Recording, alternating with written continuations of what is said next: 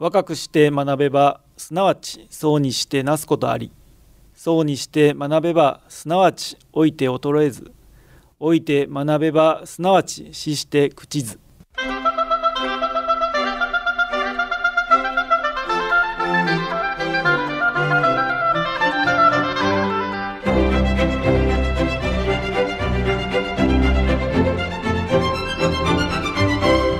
兵庫ラジオカレッジ。今朝の川柳。模様替え鬼の犬間に断捨離し。模様替え鬼の犬間に断捨離し。橋本純子。何でもコレクションしてしまうお連れ合いなんですね。こっそり捨てちゃいたいという心の叫びうなずいてらっしゃるリスナーも多いのではないでしょうか。でも気づかれぬよう断捨離した後の気持ちは少し複雑かもしれません。さて今朝の兵庫ラジオカレッジは神戸大学大学院経済学研究科教授橋野智子さんのご出演で最近の若者はをお届けします。今朝の講座は本科生の往復課題番組です。本科生の皆さんは講座を聞いて感じたことを往復はがきにまとめ事務局まで提出してください。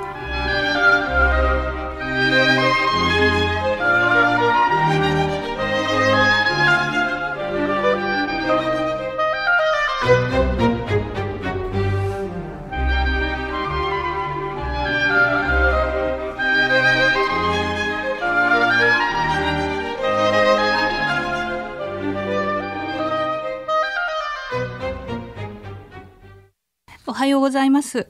えー神戸大学から来ました橋野智子と申します。最初にあの今日はあの最近の若者はというテーマでまあ、大学で起こってることっていうんでしょうか。ここ2年ぐらいコロナ禍で、ま、いろんな変化があったわけですけれども、えー学生との触れ合いとかそこで、えー新たな発見があったり考えたりそんなことを、えーお話ししたいと、えー思います。私はあのもともと神戸出身ではなくて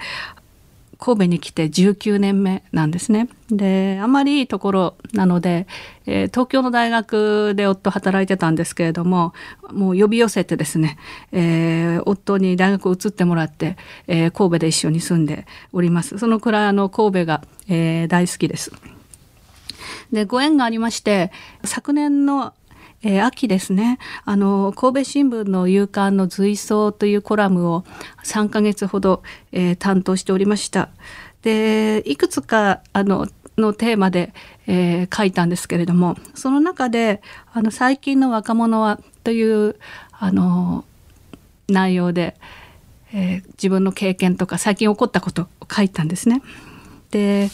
えーどんな内容だったのかって言いますと、えー最近の若者はっていう言葉はあの割と耳にすることが多いかと思うんですけれども実は私が大学生の頃もちょうどまあバブル期で、えーもしかしたらいい加減な大学生っていうふうに映ったのかもしれないんですけれども最近の若者はっていうふうに、えー言われました。最近どころかあのかのソクラテスの時代にも最近の若者はっていう、えー言葉が、えーあったそうです、えーお聞きになっておられる方ももしかしたら言われたことがあったりあるいはあそうあの最近の若者はというふうに感じられたこと、うんあるんじゃないでしょうか。で実際に大学でこう若者と接してみるとですねあの彼らあるいは彼女なりに一生懸命考えていてで実は大人や世間をよく観察してるっていうことに大変驚かされます。でもちろんあのもっとべあの大学生なんだから勉強あのしてほしいとかあのこうしなさいって言いたくなることもあるんですけれどもあの実はなんと何と言いますか十羽人からげで最近の若者はと、えー言えないあの、まあ、そんな経験を、えー特にここ2年間のコロナ禍で、えーいたしました、えーその経験を、えー中心に今日はあの皆さんにお話し、えーしたいと、えー思います。まあ、自分があのいつの間にかこう若者ではなくなって、えーまあ、実際に、えー大学で若者と接してみるとさっき言いましたように、まあ、いろんなことをあの考えてるんですね。でもちろんそのさっき言いました通りうんという時もありますけれども一人一人に、え、耳を傾けてみると地域とか国とか世界に、えー、思いを馳せて行動する若者もたくさん、えー、います。私のゼミにもあの大学生の間に世界一周をするんだって言って飛び出してったんですけれどもあのコロナのために、えー、東南アジアあたりにいるあたりでギブアップして帰ってきた学生もいますなんかそういう意気込みがあってなんか頼もしいなっていうふうに、えー、思ったあ次第です。それからあの私が若者だった時に比べて、えー、最近のあの若い人っていうのはあのボランティア活動に大変こう熱心ですごくあの優しい、えー、印象を持ってます。で今二十歳ぐらいの、えー、大学生ですかね。あの23年生を見てますと、えー、ちょうどあのバブルの崩壊後のこう構造的な低成長が、えー、続いてあの親御さんが苦労されてるこう姿を見ながらこう育ったせいかあのやっぱり私が大学生だった頃に比べると、まあ、将来のこととかそれから周りのこととかこちらが考えているよりもはるかに深く、えー、思っているように、えー、映ります。であの4回生のゼミの男の子で大変こう人を笑わせるのが、えー、得意な学生がいるんですけれども、えー、よくよく聞いてみるとあの夜寝る前に考えることは何かっていうとあの哲学的なことでやるっていうんですねあの実存的と言いますか生きる意味とか何で生きてるんだとか人生って何のためにあるのかとかそういうことを考えてるっていうふうに、えー、言ってるんです。でその何て言いますかみんなの前での明るい側面とそういうこう実存的なことを考える側面とのあのギャップというかあのそういう部分に、えー、驚く時もあります。でそこでまあこれからのあの話題はどんな感じかと言いますと、えー、2020年からのコロナ禍で皆さんご存知の通り大学では通常の講義ではなくてあのオンライン化が進んだわけですけれどもそういう中でまあそういう中でこそというんでしょうかあの通常ではあの体験できないようなことを学生もそれから、えー、教職員もしたわけですけれども、えー、そういう中からあの印象に残った、えー、話をご紹介して私の周りの、えー、最近の若者なんですけれどもその姿を、えー、皆さんとシェアしてみたいなというふうに思っています。で、まあ、最近の若者といいますか、えー、大学生と接する中で、えー、普段私自身が、えー、教員としてまた、まあ、一人の人間としてどんなことを考えているのかっていうと何と言いますか大学生とともに自分はこう大人になってきたということなんですけど大学っていう場所でもう20年以上ですかねあの20歳前後の若者と接するという結構それは特殊な環境じゃないかなっていうふうに、えー、思っています。20年間共に学んできました、えー、大学に18の時に入学して、えー、考えてみれば、えー、36年間あの卒業もできずに、えー、社会に出ずにずっと大学に、えー、いるわけなんですね。大学に入った時にはあのそうなるとは思って、えー、いませんでした。面白いって言ったら変なんですが仕事を始めた時には、えー、学生と私の関係っていうのはちょっと年の離れた兄弟っていうくらいだったんですねそのくらいの年の差だったんですけれども、えー、今では学生のお母さんと、えー、同年齢に、え、なってしまいました。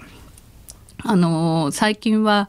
メールだけじゃなくってあの LINE でゼミの学生と連絡したりするんですけれどももうあのゼミの学生が熱が出てるとか具合が悪いとかなんかそんな連絡をもらうと気になってしょうがなくって私は LINE をともちゃんという名前であの使ってるんですけれどもあのある学生がともちゃんおかんともちゃんおかんという感じの順番でほぼ同じ内容であの LINE が来てあのもう大丈夫だからというふうに、えー、言われてしまいました。なんかこう学生に対する思いもあのちょっと変わってきたような、えー、気がします。えー、現役の学生それからあの卒業生がいますので卒業生との付き合いというのは本当に人生の宝物だというふうに、えー、思って、えー、おります。私日本経済史を教えてますけれども仕事をしてきて一番の壁あのコロナ禍で普通の授業っていうのができなくなったことなんですね。で2020年の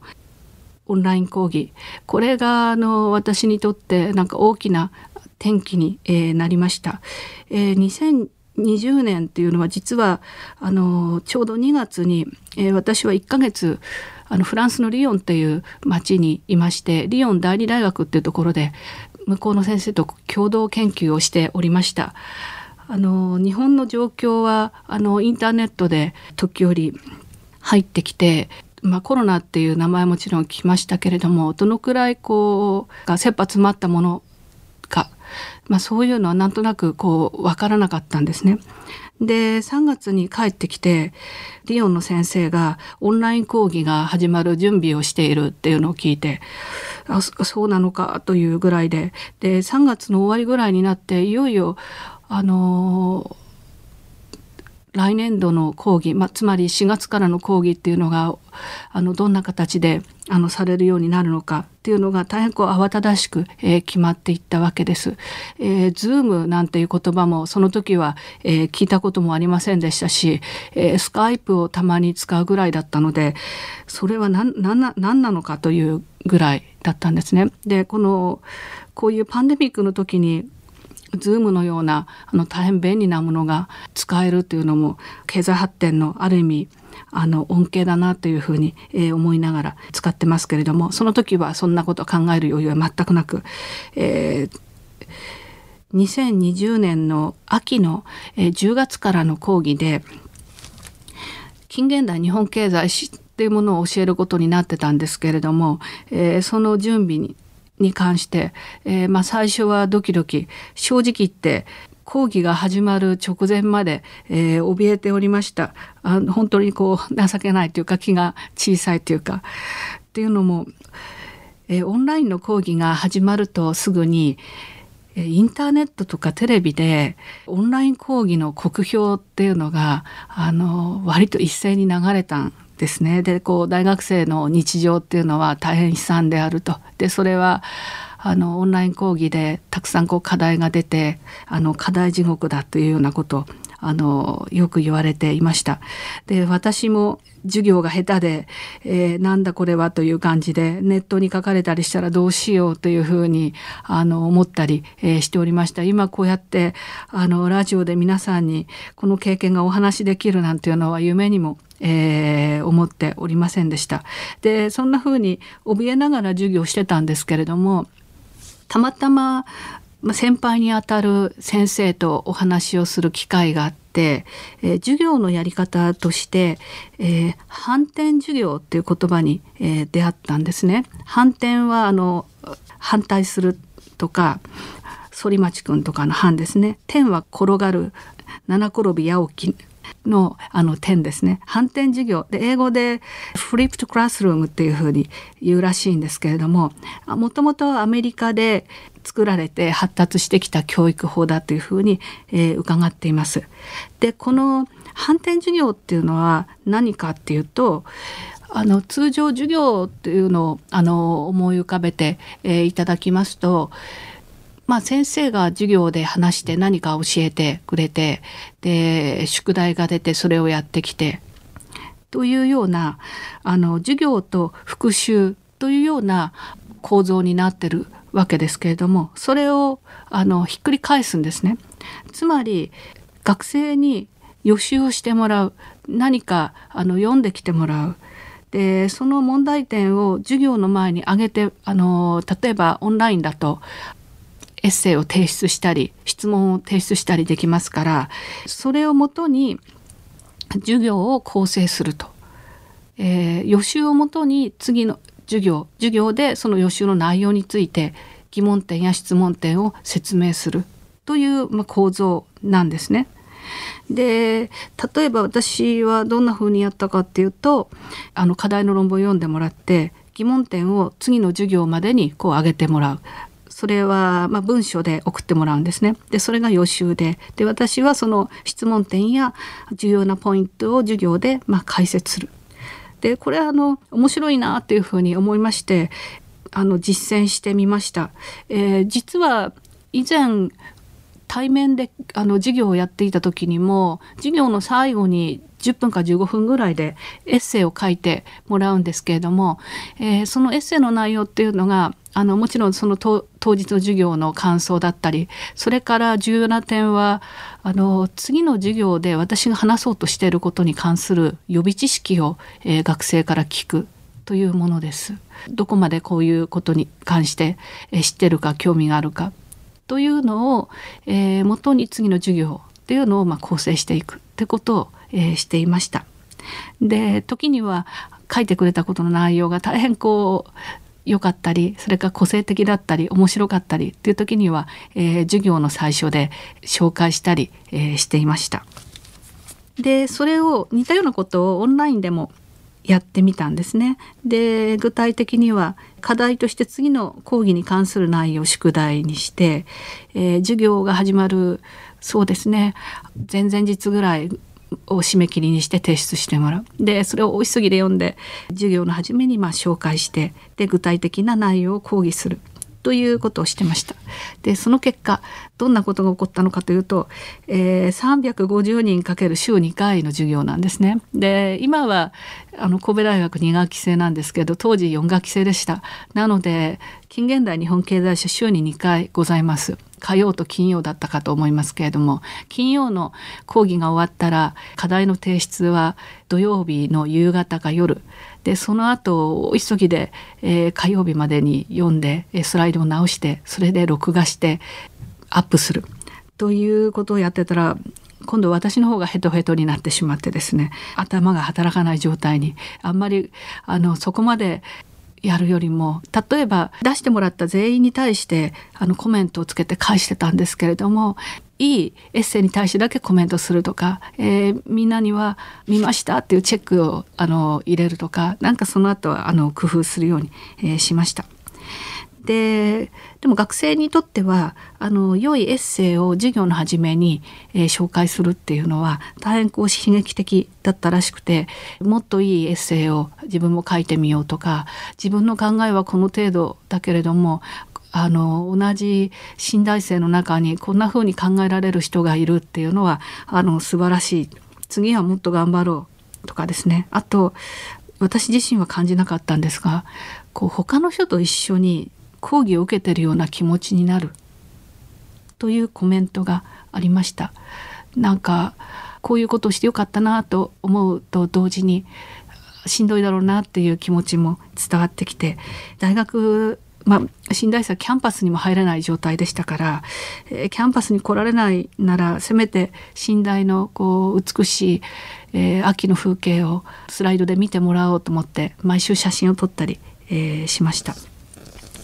で反転授業の例として私があのよく使うのは私が専門としてます産地産業集積の一般的なこう話をあのする時なんですね。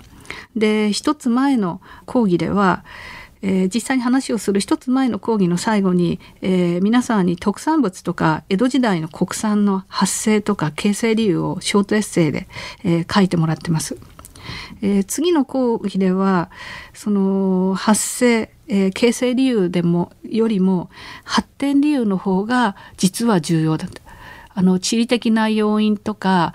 例えばあの灘の酒ができてきた要因っていうの皆さんご存知だと思うんですけれども地理的な要因はさることながらあの実際にお酒が作られた後にそのお酒を良くするためにみんなで協力するとか、えー、ブランドを作っていくとか、まあ、そういうあの努力、えー、発展量理由の方が重要だっていうことが、まあ、次の授業の、まあ、オチなんですけれども、えー、発展理由の方が重要だと思うということをすでにエッセイを書きながらあ気が付いた学生っていうのがいてですねこれも素晴らしいなと前、えー、思いました。でオンラインでも皆さんに書いてもらってで集計してですねこんな特産物っていうのがあるとことを、えー、お知らせしました、えー、ある学生からは高校までの、えー、資料集でほんの一部分しか知らなかったけれどもこんなに多くの特産物や産地が全国にあってそして同じ講義を受講する仲間と実はこれを一緒に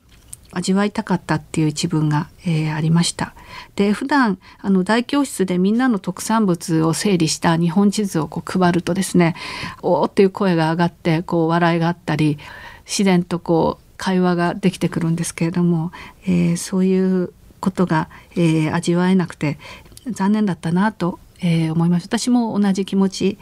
だったので、えー、迷わずあの書いてくれたエッセイの全文を読み上げてですね私も同じ気持ちであるというふうに、えー、述べました。それから私の近現代日本経済史っていう講義は隔年のあの開講でございまして2020年それから去年はなくて今年の秋にあります。でその間に、えー、昨年度は一般教養の経済社会の発展というあの講義をえしました。それはあの経済学部以外の全学部に対して、えー、提供するいわゆる一般教養の、えー、科目でした。で一般教養の科目っていうのは年を取ってから思うこととしては、えー、すごく若いうちにお金を払ってですね教養をつけつけると自分の専門以外の教養をつけるなんてこうぜ贅沢なことと思うんですけれどもやっぱりあんまあんまり若いうちはそういうことを自分自身、えー、感じなくて。今思えばもっとそういう授業を大事にしたかったなというふうに、えー、後悔してます。で去年の学生100人ぐらいいたんですけれどもオンラインのオンデマンドの、まあ、講義だったわけですけれども、えー、学生の方から、えー、オフィスアワーを作ってほしいっていう意見がありまして、えー、実際は水曜の一元っていう時間に授業をしていました。で水曜の一元に授業はあるけれどもまああのみんなは水曜のうちどの時間帯でもあの自由に見られるっていうふうにセットしておりました。で数人の学生と水曜の一元の時にはズームを開いて毎回こう議論をするあの機会を持ちました、えー、今の学生生活の不安だとか楽しいこととか将来の夢とか常連で来てくれてたのが、えー、法学部の学生3人とそれから医学部保健学科の1人の4人がいたんですね。でたまたま将来の夢はっていうふうに聞いたらあのライフワークバランスのある生き方ある、えー、女子学生がいましてあの大変こう世の中に敏感だなというふうに、えー、思いました。是非それを達成してほしいなと思います。それから法学部の学生であの放送に進むまたは地方公務員になって、えー、地方をよく見てよくしてそれから政治家になりたいって言っていた頼もしい学生も、えー、いましたね。あの大変こう応援しています。それから人に寄り添いたいので保健師になりたい。っていうふうに、えー、言ってた学生がいて。で寄り添うっていう、えー、言葉を大学生の時にこう自分は知っていただろうか。私のあのボキャブラリーには当時なかった。ですね。で実際に今はボキャブラリーにはあっても実践できてるかどうかあの知ってる言葉を知ってるだけで、えー、そういう気持ちを十分に持ってるかどうかは不安です。でこんなにこう心にしみる感性っていうのは、えー、若者だった私には、えー、なかったです。で、まあ、オンラインの授業で実際に会わずに終わったんですけれども実はあの今年の3月、まあ、年度末ですねみんなで会いに、えー、来てくれて4人のうち3人が都合をつけて会いに来てくれて実際に話してあのなんだか不思議な気がしました。すごくよく知ってる人と初めて会うという、えー、いろんな話を、えー、しました。それから、えー、一人都合のつかなかった子が、えー、実は、えー、明日会いに、えー、来てくれます。どんなこと話してくれるのかとっても、えー、楽しみです。なんかこの取り留めのない、えー、話になってしまったんですけれどもお伝えしたかったのは世代間のこう考え方のあのギャップっていうのはもしかしたらどんな世の中にも存在して埋められないところもあるかもしれないんですけれども私自身が、えー、変わってきたのはきっと私が年を取ったからなのかもしれないんですがぜひ今日聞いておられる皆さん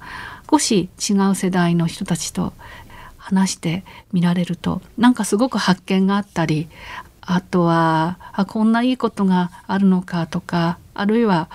誤解してかしてたかなっていうようなことがお互いにあのあるかもしれません。学生にはお父さんお母さんおじいちゃんおばあちゃん世代の違う人たちと、えー、たくさん話を、えー、してですね昔の日本のこととか世界のこととかを聞いてみてくださいっていうことをよくあの経済史の授業では言っています。そんなことを聞かれたらぜひあのいろんな話をしてみていただけると机の上のだけの勉強じゃなくて、えー、人から、えー、聞いたオーラルヒストリーっていうのもあの経済史のあの大事な分野の一つですので、えー、ご協力いただければというふうに、えー、思います。まだまだ話していたい気持ちもあるんですけれども今日はお付き合いくださいまして、えー、どうもありがとうございましたさて今朝の橋野智子先生のお話いかがでしたでしょうか？最近の若者はという言葉はかなり古い時代から言われていたようで古今東西いつの世も変わりませんね。この言葉を普段何気なく使ってふと自分の年齢を感じた方も多いのではないでしょうか。さて今の若者を表す言葉としてよく悟り世代 Z 世代などと呼ばれています。それ以前はゆとり世代新人類などと呼ばれ競争意識が低いマイペースなどどちらかといえばマイナスのイメージで捉えられることが多くありました。しかし今の若者は素直で真面目協調を大事にする。多様性に寛容などの良い面を多く持っているようです。バブル崩壊後や国内外の大災害を見て育ち将来への不安を感じる中で物に執着せず自分らしさや人とのつながりを大切にするなど意外に堅実な面があるようです。新型コロナの影響でお孫さんなど身近な若い方にも会う機会が少なくなりさらに若者を遠く感じておられる方も多いかと思います。また機会があればこうした視点で今時の若者に接していただいてはいかがでしょうか。新たな発見があるかもしれませんね。それでは今朝はこれで失礼します。